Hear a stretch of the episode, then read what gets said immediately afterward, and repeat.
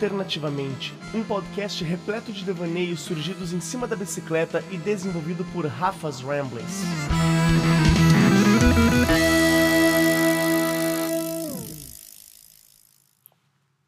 Um homem da aldeia de Neguá, no litoral da Colômbia, conseguiu subir aos céus. Quando voltou, contou. Disse que tinha contemplado lá do alto a vida humana e disse que somos um mar de fogueirinhas. O mundo é isso, revelou.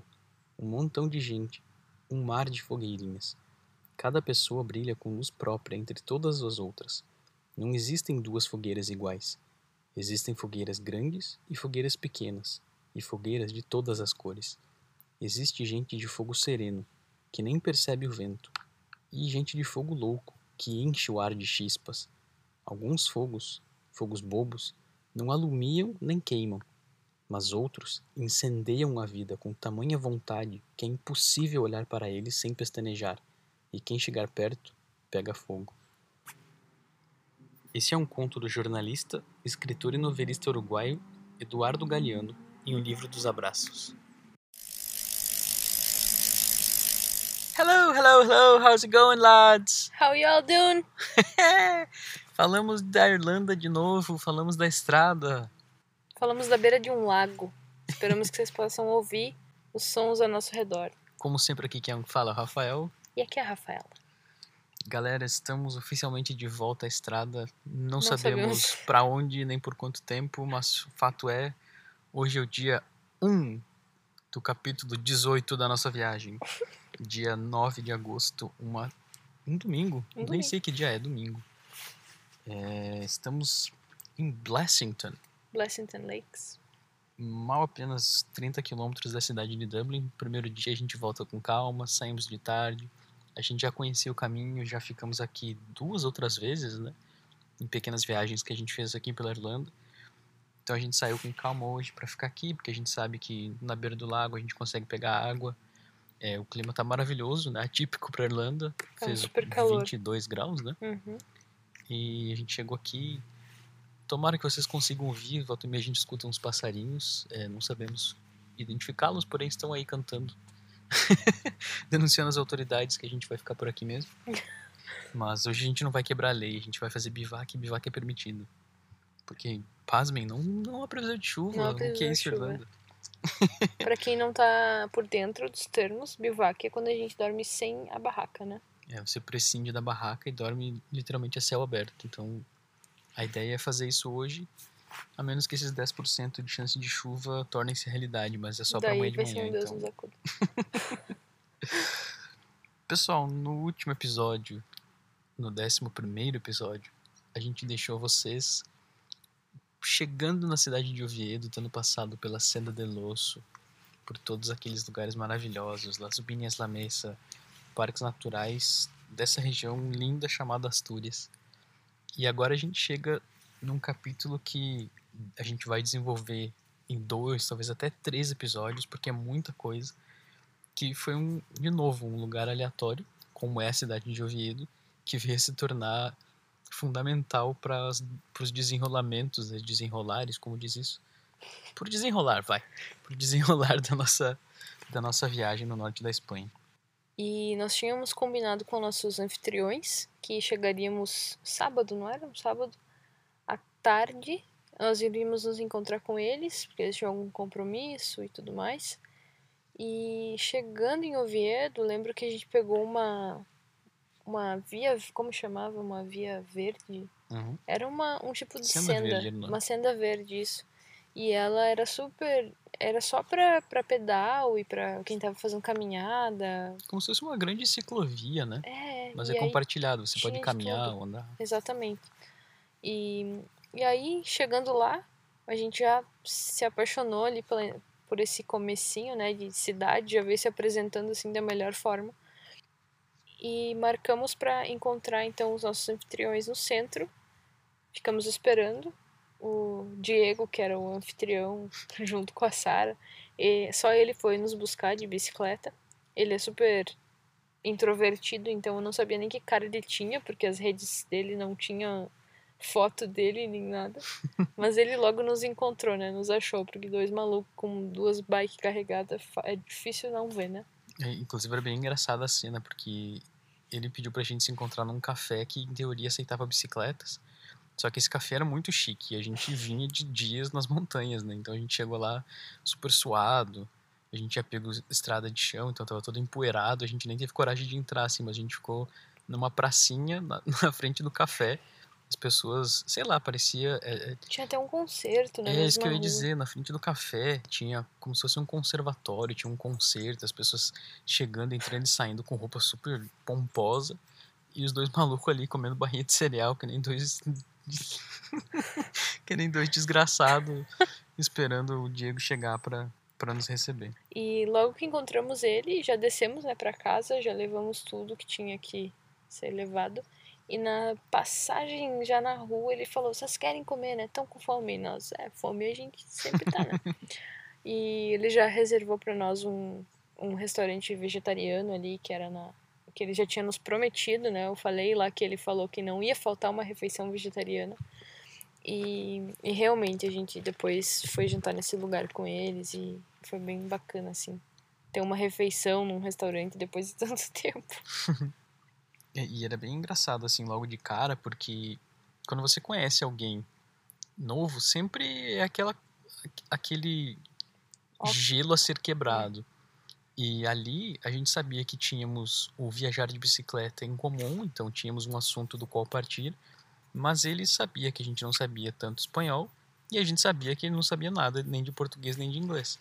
Então foi foi engraçado assim, tipo, o teste de paciência do lado dele e o esforço de nossa parte de tentar comunicar aquilo que a gente tinha vivido, né, que a gente nem tinha tido tempo de processar direito assim, porque numa viagem como a gente faz, é, quase sem parar, né? O ideal seria sem parar, mas é, às vezes a gente leva muito tempo para processar tudo que passou, porque você mal passou por uma coisa e já tem outra sendo vivenciada, né? Então, nós tínhamos recém saído de uma coisa super intensa que foi os dias nas montanhas e toda aquela maravilha que a gente tinha visto, vivido, os próprios perigos, e depois tinha que explicar para pessoas numa língua que não é a nossa e que a gente não domina.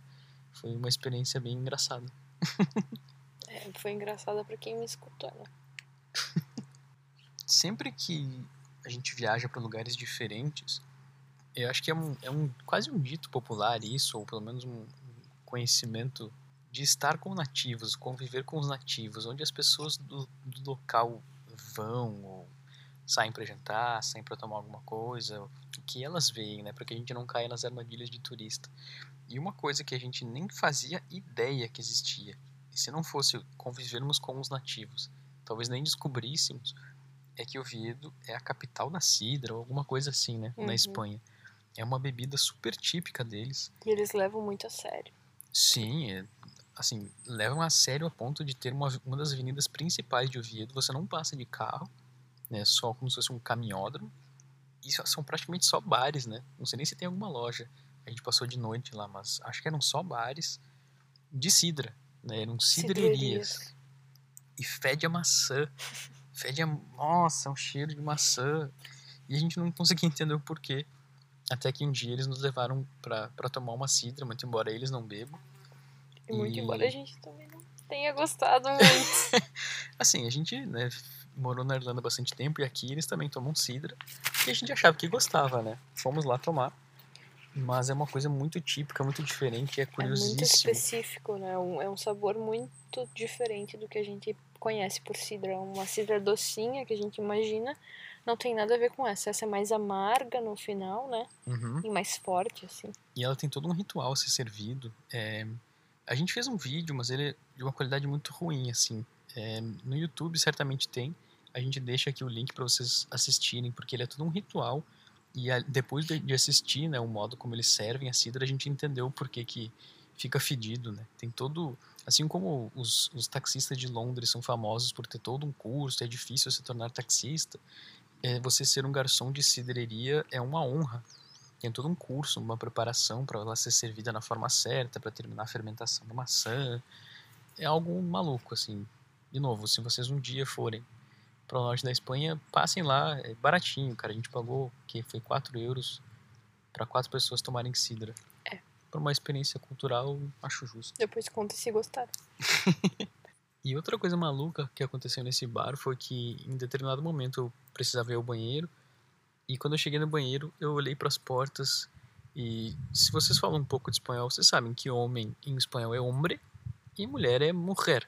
Quando eu olhei as duas portas dizia homem, H-O-M-E, e mulher com Y ao invés do J, né, do. Eu olhei aquilo, pensei, tá. Fui, né, porque era óbvio que qual tinha que ir. Quando eu voltei eu perguntei a eles é, de por que que tava escrito assim. E eles só se olharam assim, tipo, ah, tá bem. é que a gente não fala espanhol, a gente fala asturiano. E aí dá aquele. Lá para as vezes que a gente já comentou, né, que quando a gente entrou pela Galícia não era castelhano, era galego. Depois, quando a gente foi para Castilho e era o espanhol, mas eles também tinham o seu próprio tipo de espanhol, que era mais puro do que os outros. E aqui, mais uma vez, não fala-se castelhano, fala-se asturiano. E aí, essa é uma das línguas que não chega a ser uma língua própria, embora os asturianos digam que sim, ela é considerada um dialeto de castelhano. É, tipo, não é uma língua oficial, né? É, não chega a ser uma língua oficial, mas se você entra nos lugares, as placas, né, tem muitas placas escritas também em asturiano e em castelhano, chegando ao nível ridículo de ter a mesma palavra repetida duas vezes, né? Tinha alguns nomes de lugares que mudavam uma letra, então tinha né, as duas versões, e tinha alguns lugares que tinha duas vezes a mesma coisa. Eu, infelizmente eu não lembro agora, mas aconteceu algumas vezes, né? Sim, que não passar, mudava nada, não mas mudava. pra eles mudava tudo. Bairrismos. Temos, temos por aqui. E ao chegar na casa deles, é, quando o Diego nos levou, né, do nosso encontro na pracinha, posso falar por nós dois que foi, foi a gente foi muito calorosamente recebido, né, por ele em especial, que já estava com a gente desde a rua, e a Sara, que é a namorada deles, eles são, ela é um pouco mais tímida, digamos, né, ela é um pouco mais retraída, mas nem por isso a gente ficou é, desconfortável. Ele foi, foi muito bem recebido. E como e a gente. bichinhos também, né? Ah, sim. E, a e aí a gente pode apresentar os três, que eram Thor, que é o cachorro da Sarah. Vou lembrar agora o nome do. É uma mescla de labrador com alguma outra coisa. O Duno, que é o cachorro do Diego. Que é uma mescla de, mescla de Rottweiler com alguma Não outra é raça. Pitbull. Pitbull, isso. Desculpem, donos de cachorro, não sei. E ainda Missy, que era o gatinho comum, que tinha sido encontrado há poucos, poucos dias, né? Pouco tempo no estacionamento. E veio para casa com o Diego. e então a gente se sentiu muito bem acolhido, porque o Diego tinha esse perfil no Warm Showers, mas a Sara não estava por dentro de, de todas as coisas né, que estavam acontecendo lá na, na internet, no, no, nessa plataforma. Mas nem por isso, né, fomos mal recebidos. Então, quando a gente chegou, a gente já sentiu que eles gostavam de, de pedalar mesmo e já queriam, já queriam muito, assim, começar a própria viagem. Então, para eles, receber pessoas que estavam fazendo isso, é, segundo o próprio Diego, né, foi como uma, uma injeção, assim mesmo, de ânimo, porque eles também estavam numa fase, assim, mais de não conseguir fazer muitas coisas, assim, não pedalar muito. E a gente chegou fresquíssimo das montanhas, né? Fresco da aventura. E foi bem. Acho que foi bem legal para os dois lados, né? Para nós foi legal ser recebido numa casinha, com refeições, com. Né, poder lavar roupa, poder brincar com os cachorros e com o gato. E para eles acho que teve essa coisa do receber pessoas que estavam fazendo o que eles estavam se preparando e querendo fazer, né? E é engraçado quando a gente passa de ser o influenciado para ser, de certa forma, influenciador de alguém. Até então, é, a gente conta nossas, nossas aventuras aí, nossas maluquices para um ou outro, mas são pessoas que não, talvez não fossem fazer o que a gente faz. E quando a gente chegou lá, a gente viu na cara deles assim a fascinação, é, até pelos nossos equipamentos, porque eles estavam planejando fazer uma viagem também a longo prazo, inclusive levando os cachorros, porque eles nos explicaram, né? A gente ficou quatro dias na casa deles e durante esses quatro dias eles foram falando que na Espanha é, hoje em dia é muito comum que você trabalhe por temporada ou por contrato Isso. Em maio terminava o contrato deles dois e terminava o contrato de aluguel do apartamento que eles moravam juntos. Então, em maio eles tinham planejado, né, coitados, sair. E eles estavam nos dias, assim, de começar a escolher o equipamento, comprar bicicleta, comprar alforjes, porque eles não tinham nada. Eles nunca viajaram de bicicleta. E eles iam fazer isso por um tempo mais longo, porque terminavam os contratos e lá eles têm uma coisa chamada Paro. paro, né? Uhum. O paro é como se fosse um seguro-desemprego, né? Mas eles podem pegar, tipo, por um ano, mais ou menos. Se não me engano, era dependendo do tempo do de tempo trabalho. né? trabalhado, é. E aí, só que eles têm uma única restrição que é não sair do território espanhol, senão eles param de receber. Então, eles, a ideia deles era conhecer mais do próprio país e ficar lá enquanto eles aproveitavam esse auxílio, né? Essa, esse direito deles, que era receber esse dinheiro. Logicamente foram parados, né, pelo coronavírus, como todos nós. Mas, enfim, eles tinham esse plano. Então, também a nossa chegada lá foi como um. Ai, agora a gente pode ver essas coisas que a gente está pesquisando, a gente pode ver essas bicicletas, esses alforjes e tudo mais.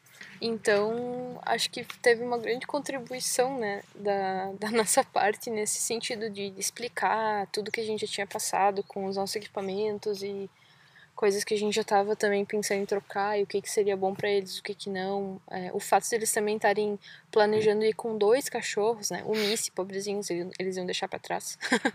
O gatinho dele, né? com os pais dele, é. Mas, só para contextualizar, um dos cachorros, o, o dela pesa perto de 40 quilos e o dele perto de 30, né? 20 e poucos, 30. Então, Pra- assim, Nós levamos isso contando bicicleta e equipamentos, né? É, era essa con- contextualização que eu queria chegar. Justamente porque já aí dá o dobro do que a gente leva, né? Então a gente conversou bastante sobre esses, essas variáveis aí da viagem deles. E tem coisas que acontecem, né, que a gente não consegue explicar, né? Na abertura a gente usou um trechinho do, do Galeano, porque primeiro porque é um autor que escreve em espanhol, a gente estava na Espanha e falando em espanhol, mas a mensagem assim foi justamente essa. É, a forma como a conexão aconteceu, assim, eu não saberia explicar. Nós tínhamos conhecido outras pessoas na viagem é, com quem a conexão foi muito forte. né? A gente ficou um mês viajando com com as pessoas lá que a gente comentou né, em Portugal, mas depois foi recepcionado né, pela família em Diablino, que também nos tratou bem, mas dessa vez foi diferente, porque era de novo como a gente conheceu o pessoal em Portugal que com quem a gente viajou, né? O pessoal, a tribo que, que entende, que gosta de acampar, que gosta de natureza, que gosta de bicicleta, que também quer fazer isso. E E com eles também tinha a questão da conversa ser fácil, né? A gente tinha uma proximidade de idade, de ideais também, né? O Diego era bem envolvido, assim, politicamente, bem ativista de, de ideias que a gente também compartilha. Então foi uma troca muito legal de experiências e tipo de aprender também com ele, né, com toda essa vivência deles na Espanha. Teve muita vivência de muita explicação sobre a história de lá e e muito espanhol, né, para mim, que foi em especial, foi bem importante assim também conviver com pessoas por mais tempo para aprimorar, né? E é engraçado que, é, assim como aconteceu em Viablino, quando a gente é, agendou para ficar na casa da família um dia e ficou quatro, dessa forma também, né? Nós falamos em ficar um dia e aí a gente chegou, eles já falaram pra gente sair, no dia seguinte tinha não sei o que que a gente podia ver, eles queriam mostrar a cidade. Isso, no dia seguinte acho que a gente ia dar uma volta de bicicleta com eles Ah, é no verdade, Naranco, que era isso. um, É um um, morro. um morrinho que tem na, no- na cidade. Para quem acompanha ciclismo, né, uma das maiores corridas do mundo é a Vuelta de Espanha e ela termina no Naranco, né, que é um, um morro assim que tem até um, um Cristo Redentor meio Pequenininho. meio pequenito lá, você pode ver a cidade, a vista é muito bonita. E a gente na sexta ia sair e dar uma volta com eles. E foi meio natural, assim, né? A gente nunca falou assim, então tá, vamos ficar quatro dias. Mas a gente chegou num dia, no dia seguinte, eles nem cogitaram que a gente ia sair, né? Porque era fim de semana ainda, eles já falaram, não, nós dois estamos de folga, vamos lá, vamos dar uma volta, não sei o quê. Daí na segunda, não sei o quê. E no outro dia a gente falou que ia sair. E, bom, a gente falou que ia sair, o Diego ia estar trabalhando, né?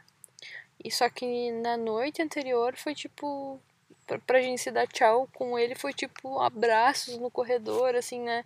Antes de todo mundo ir dormir, tipo, nossa, meu, que legal encontrar, conhecer vocês e. E eles tiveram também a mesma sensação que nós, que foi, nossa, eu conheci amigos que eu recém conheci, mas que já são meus amigos e que estão indo embora, já estão nos deixando. Né? Então ficou um vazio muito grande, assim, muito engraçado, porque são essas conexões que a gente não experimenta na, no dia a dia comum, eu acho. É, eu acho que nessa vida mais, assim, onde tu tá mais aberto para essas coisas, tu percebe que, nossa, né? Tal pessoa conectou tanto, parece que eu tinha que ter mais tempo para para vivenciar, né? fazer coisas aqui com eles e tudo. No entanto, né, a gente sentiu isso, mas se despediu, no outro dia acordou, tomou café e saiu, né? Saímos também, mas com a Sara também chorando, né? Nós três, assim, é, e, bem emotivos. A gente saiu, assim, é, chateado, mas também sabendo que, poxa, a gente estava indo para os picos de Europa, que se Somiedo tinha sido difícil, a gente aprendeu a lição para que os picos de Europa fosse só maravilhoso. Difícil talvez pela inclinação, sim, mas a gente tinha aprendido a lição, né, de olhar o mapa, estudar melhor. O que nós tínhamos feito, né, durante esse tempo, eles dois já conheciam os picos de Europa, né, o Diego em especial. Então ele sabia como seria. E quando a gente saiu, com indicação dele, tudo, nós ficamos um dia péssimo. Então, a gente pedalou um dia, né? Só que era um dia, sei lá, vou usar. Tinha, tinha tudo para ser bom, né? E tava um, ah, um clima adorável, não tinha nada de errado assim, mas sair, sei lá, modorrento. Aquele dia que parece que tu não tá rendendo, mas não, não tem um motivo específico assim para tu tá mal. Por que, que a gente tá mal? Daí a gente se olhava, meu, isso aqui não tá certo, né? Tu também tá se sentindo assim.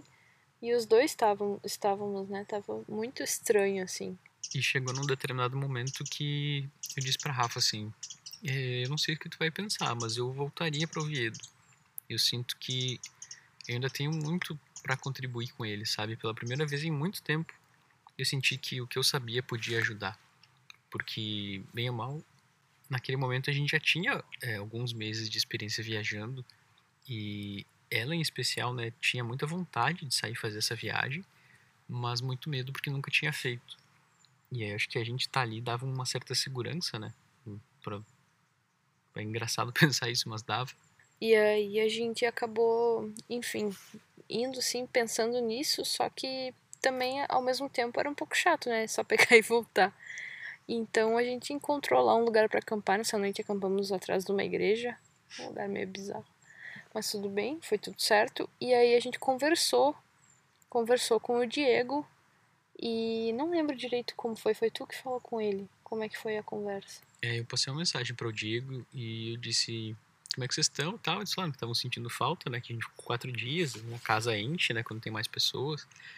E, e eu falei para ele, cara, eu tô sentindo que foi um tchau meio, meio curto, assim.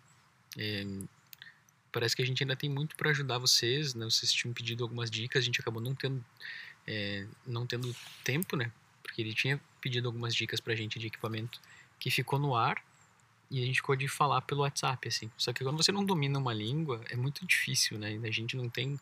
Ficou naquele tipo, olha, vocês, o que vocês acham de se a gente voltasse? A gente também tinha umas outras coisas para resolver é, em Oviedo que na, pra frente a gente não sabia quando que ia dar para fazer. E ele disse, por mim já tá certo. Eu deixo só falar com a Sara, mas estamos esperando. E aí a gente comentou, né? Falou que a gente saiu todo chorando, que ela tinha ficado chorando. E ele falou: Não, não, não, já falei com a Sara aqui, vocês podem voltar, vocês são bem-vindos. Fiquem o tempo que precisarem. Sim, e aí, bom, no outro dia a gente acordou super bem-humorado, né? Tava até meio chuviscando, me lembro. Mas foi isso, eu acho que a gente tava sentindo que realmente precisava voltar. E é muito engraçado hoje pensar isso, porque tudo isso veio assim ao encontro do, de tudo que precisava acontecer, parece, na nossa viagem, que culminou aqui onde a gente está agora, que é na Irlanda. Então parece que, não sei, mas parece que foi tudo acontecendo mesmo como precisava ser. E aí a gente voltou aí completamente sem planos, né? A nossa justificativa era: essa viagem não tem mais é, data para terminar. A gente vai visitar um parque natural que as montanhas estão ali há milhões de anos. Não vai ser mais uns dias que vai atrapalhar. Inclusive, ainda era inverno, né? A gente estava subindo é, os, as montanhas dos picos de Europa são ainda mais altas que as de Somiedo, então a gente sabia que tinha tudo para encontrar clima péssimo. E a gente falou assim: ah, se a gente ficar mais dois ou três dias, é mais dois ou três dias em direção à primavera, né? Temos só a ganhar voltando. E voltamos sem planos e ficamos dez dias na casa deles. Nesses dez dias teve muita comida. é, tive muita conversa, né? A gente saía bastante também com eles pra, pra fazer os passeios com os cachorros. Sim, acabamos conhecendo relativamente bem né, a cidade de Oviedo. Já estava praticamente morando lá, já sabia onde é que estava mais barato as coisas em cada mercado. É, conhecemos a família, né? Dos dois. Fomos à casa do Diego, né? Da família dele. A Rafa fez um fiasco lá, pediu comida pra mãe dele. Na verdade, não. A mãe dele me ofereceu. Gente, a mãe dele me ofereceu uma, é uma comida. pesquisa, pesquisa de opinião aí. Quando alguém te oferece, você não conhece a pessoa, você recusa por vergonha ou você aceita por educação? Respondam aí nos comentários. Eu aceito não. Ó, vou dizer já que a minha resposta é eu aceito por fome mesmo. E o Rafa recusa por educação. Daí depois, quando ele. E, e, e vergonha. E aí depois, quando eu tô comendo, ele vem pegar um pouquinho. Eu falei, mas pega então, ué. Oxi. Mas enfim, sou dessas pessoas que pega a comida. Então já sabem, não ofereçam. Que ela vai aceitar. Se não quiser me dar, não ofereça mesmo. No dia que a gente, enfim, decidiu sair, é, era um fim de semana, os dois estariam de folga também. E eles deram a ideia, né, acho que foi o Diego, que a gente podia acampar junto. E foi o que aconteceu. É, então aí eles pegaram lá. O plano deles era fazer bivac, como a gente comentou que a gente ia fazer hoje, vai fazer hoje, se der tudo certo. Uh, e se organizaram lá, pegaram uma mochila, colocaram umas uma, sei lá, uma muda de roupa dentro, uma o saco de dormir. Compramos umas comidas, né? E fomos felizes subir algum morro ali perto, em direção ao, ao a nossa rota, né? Que, que fosse o caminho já que a gente já ia pegar nos próximos dias. E é louco assim, porque agora voltando em retrospecto, essa nossa viagem é não, a gente nunca sentiu que era algo grande demais pra gente abraçar, porque a gente começou aos poucos, né? fazendo viagem de um dia, depois dois. A gente comentou isso algumas vezes já nos episódios anteriores. Mas a Sara, nesse dia, ela comentou com a gente que ela tinha muita dificuldade em dormir na barraca ou acampando, porque ela tinha acampado três ou quatro vezes a vida inteira, né? Não era um hábito dela, ela queria começar. E aí a gente viu essa oportunidade, né? De repente, hoje pode ser uma oportunidade para tu já ir se habituando, né? Entrar no saco de dormir, ver como é que é. Só que tava bem frio, né, nessa noite. nesses dias, né? Vinha sendo bem frio. E aí eles fizeram um bivac no frio. Eles dormiram só com uma uma improvisação do nosso, como chama? A gente fez tipo um toldo. É, assim, a gente fez a, um toldo a, ao lado da nossa barraca, assim, pra tem eles. uma foto né, no nosso Insta que se vocês quiserem voltar lá. A gente dormiu do lado de um parque de merendas lá e é isso aí. No outro dia demos tchau, mas como né, as conexões são mais fortes do que a gente acha que elas podem ser. A gente tinha ficado quatro dias, saiu, ficou um dia longe, voltou, ficou mais dez. E ao dizer tchau, a gente já disse um até logo, porque o Diego tinha sugerido que a gente pudesse fazer uma, alguma outra coisa juntos. Eles têm carro, então facilita bastante, né? Eles conseguem em um dia fazer o que a gente leva mais de semana. E a gente tinha lá por indicação da Carmen, lá de Lugo, que a gente comentou sei lá, já no quarto episódio, talvez, Carmen tinha nos dito que a gente não poderia passar pelos picos de Europa sem fazer a Ruta del Cares, que é do, a rota do Rio Cares. Elas são é, é uma rota de 26 quilômetros se você faz ela toda e volta, caminhando pelo vale do Rio Cares. Então você segue, né? Tem uma, acho que uma diferença de altimetria de, sei lá, 700 metros, alguma coisa assim, né? E você sobe e desce várias vezes pelo vale mas sempre no curso do rio. Só que as montanhas ao redor não não estão no gibi assim. Você olha para cima e tem dois quilômetros, dois quilômetros e meio de altura nas montanhas que por vezes não tem uma única árvore, é pedra bruta, pura. É incrível, é incrível, incrível. Mas chegaremos lá. Quando a gente tinha essa indicação de fazer a, a rota, Diego disse que já tinha feito Sara nunca, né? Mas ela tinha vontade. E a gente ficou combinado, né? Nos despedimos, nos tínhamos combinado de nos encontrar dali uma semana, quando eles teriam folga, os dois também, no sábado e domingo, que a gente poderia Pra fazer um um. acampamento. É. E no dia seguinte pra gente fazer a rota de Eucaris juntos. É, nós teríamos uma semana para fazer ali uma distância super tranquila, né? Que a gente poderia parar, tirar um dia de folga, curtir, descansar. É, para daí nos encontrar só na semana seguinte e fazer um acampamento e essa rota juntos. Então foi um tchau Foi um tranquilo e sereno, né? É. Mesmo assim, a gente ficou bem. É, ficou, foi muito legal, assim, foi muito emocionante também. De fazer tudo. Conseguir, assim, ter essa pequena vivência de amizade juntos, né? E pra depois, então, essa programação da, do encontro pra essa rota que tava. Era meio que tava culminando, assim. Era o que a gente tava mais ansioso, assim, depois pra fazer. Que era de novo estar metido dentro das montanhas e olhando e fazendo caminhada, que é uma coisa que a gente gosta muito, mas que pouco consegue fazer também na viagem de bicicleta, né? Por hora era isso que tínhamos para comentar. É, no próximo episódio comentaremos então sobre os reveses, que nem tudo é flor. Tem vento também, bastante vento. Bastante vento.